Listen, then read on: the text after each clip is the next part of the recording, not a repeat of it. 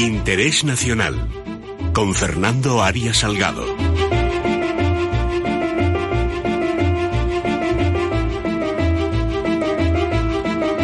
Don Fernando Arias Salgado, muy buenos días. Buenos días, don Luis.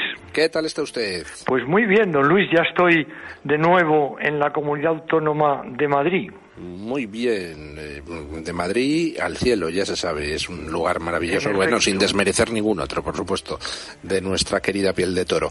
Eh, estamos en estos momentos, pues atentos a lo que pasa en algo que formaba también parte de España hace no tanto tiempo, que es el Sáhara español, el antiguo Sáhara español, donde en estos momentos pues suenan tambores de guerra, don Fernando.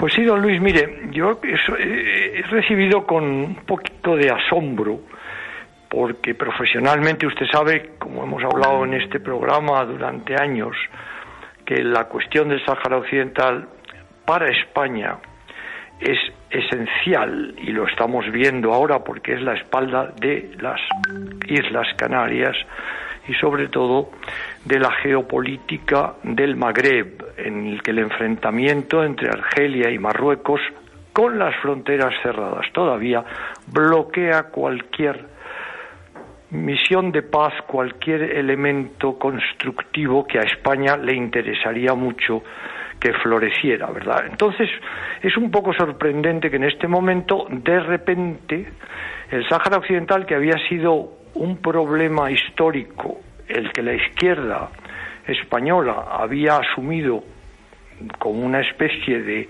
eh, cruzada propia, ¿verdad?, para el pueblo saharaui pudiera ejercer el derecho de autodeterminación que le concedió la Asamblea General de Naciones Unidas, le confirmó el Tribunal Internacional de Justicia en 1975 en un dictamen consultivo y la política de los gobiernos españoles durante las etapas históricas correspondientes pues ha sido de alguna manera coherente con esas decisiones de la de la Asamblea General de las Naciones Unidas reconociendo al pueblo autóctono del Sáhara un derecho de autodeterminación. Claro, cuando con la Marcha Verde se da la vuelta a la posición que había mantenido Marruecos eh, con el rey Hassan II y después con el rey Mohamed VI respecto a lo que significaba un referéndum de autodeterminación que en un momento determinado pues se barajaba como una posibilidad, ¿verdad?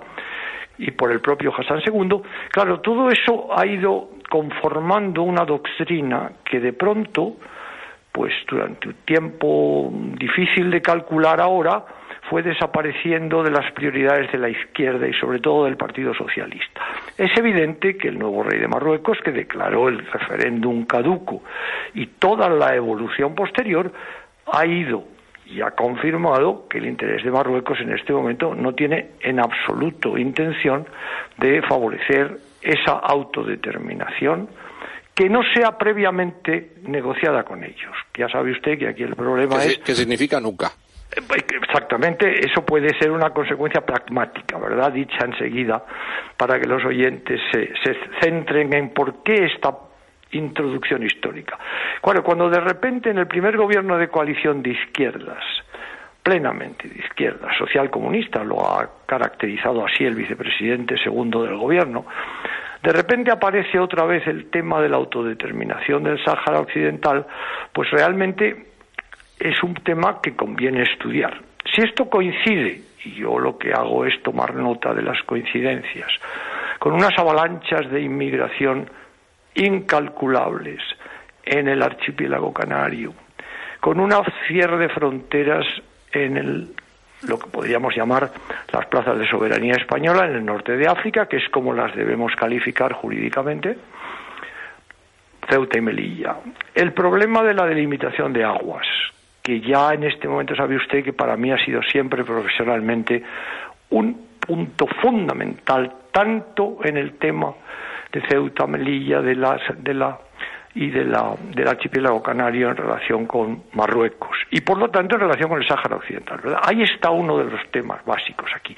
Entonces, ¿por qué ahora de repente aparece esto precisamente en, en, pues, eh, como diría yo, presentado por el vicepresidente segundo? Del gobierno con una argumentación impecable desde el punto de vista legal. Mire usted, es que eso es lo que es la legalidad internacional. Claro, la cuestión es por qué no se ha cumplido hasta ahora, que este es el tema de fondo siempre. Y como usted sabe bien, aquí lo hemos tratado en muchas, incluso desde el año 2012 ya, fíjese. Bueno, pues entonces, claro, yo lo que querría señalar ahora, para que los oyentes vean la importancia de este tema, es que para Marruecos el Sáhara Occidental, que ya no es occidental, sí que sí es un Sáhara marroquí, representa una, un interés vital, puesto que el problema no es el Sáhara Occidental en sí mismo, el problema es Argelia y Mauritania. No se olvide usted que en las negociaciones durante años la partición del Sáhara fue uno de los elementos que motivaron eh, las consecuencias después de la Marcha Verde, cuando Mauritania después ya se retiró, se retiró de ese acuerdo internacional que está registrado en Naciones Unidas, ¿verdad? Claro, es el acceso de Argelia al Atlántico, es lo que podríamos llamar eh, la diferencia entre Río de Oro y el, el Saket al-Hamra, ¿no? que es el paralelo 27 y 40. todo eso aparece otra vez ahora. Mm, fíjese usted cómo está el problema Argelia-Marruecos, cómo está el problema Mauritania. Y en ese momento vuelve a ponerse sobre la mesa este tema. Yo quisiera por eso hacer una llamada a, la, atención de todos los eh, catedráticos, profesores, expertos que hemos estudiado durante mucho tiempo este tema, centrar la cuestión en el interés nacional y, como le decía la vez pasada, don Luis, que es muy importante en la seguridad nacional. Es que el archipiélago canario, la seguridad nacional del archipiélago canario es la seguridad nacional de España. Es que España es también africana. Es que somos un país bicontinental es que tenemos una estrategia, tenemos que tenerla, una estrategia bicontinental. Y claro, eso implica que con Marruecos, y yo siempre he defendido eso y usted ha sido testigo, tenemos que tener unas relaciones lo mejor posibles, excelentes si es posible, pero sin perjuicio fundamentalmente de los intereses de España. Porque ahí convergen tres intereses, don Luis. España, Francia, Argelia y Marruecos. Esos son los intereses más Mauritania, que como sabe usted fue reivindicada por Marruecos durante muchos años. ¿eh? hasta 1961, incluso más allá, más, más, más, recientemente, ¿verdad? O sea, que ese problema hay que tratarlo de cara, no poniendo al pueblo saharaui como una excusa para crear un problema que ahora puede compensarse en una alta cumbre en diciembre. No, no, no, no, no. Eso ya creo yo que no merece una atención mediática que no sea, en fin, yo diría seria y objetiva. El problema para España es enorme, es vital. Una paz en el Magreb y un arreglo entre los cuatro países que yo he citado, más Francia, es la estabilidad de las fronteras sur de España. Don, Luis, imagínese usted lo que es esto en estos momentos en que está todo el Occidente en efervescencia. Grecia, mire usted cómo está Italia, Lampedusa, todo esto es un problema gravísimo. No se puede frivolizar sobre eso.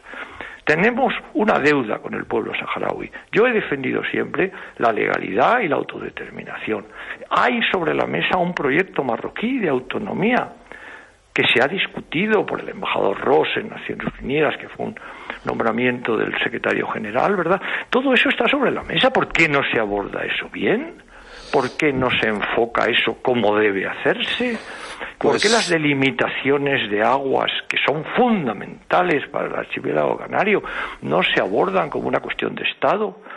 Aquí tenemos cuestiones de Estado para cuestiones muy raras, que es la integridad territorial de España y la división entre independentistas y, y no independentistas. Pero vamos, tenemos una amenaza exterior impresionante con un Magreb además que tiene un problema, como es lógico, no solo ya pandémico en este momento como tenemos todos, sino además estratégico por la población y lo que es lógico, juventudes que no tienen futuro, ¿verdad?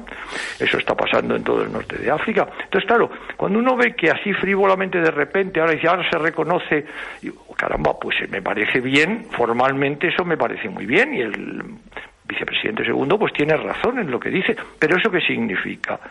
¿Significa que nos vamos a ocupar de verdad del tema de fondo y de todos sus elementos concordantes o es simplemente un cartucho para crearle un problema al Partido Socialista, que es el que evidentemente ha fabricado desde siempre ese apoyo al pueblo saharaui? en el que el Partido Popular en parte, en parte apoyó, porque está muy dividida la derecha en este tema, ¿no? Bueno, don Fernando, pues seguiremos en próximas semanas comentando la actualidad, este y otros temas. Un abrazo muy fuerte. Muchas gracias, don Luis. Un abrazo para todos. Sin complejos, con Luis del Pino. Es Radio.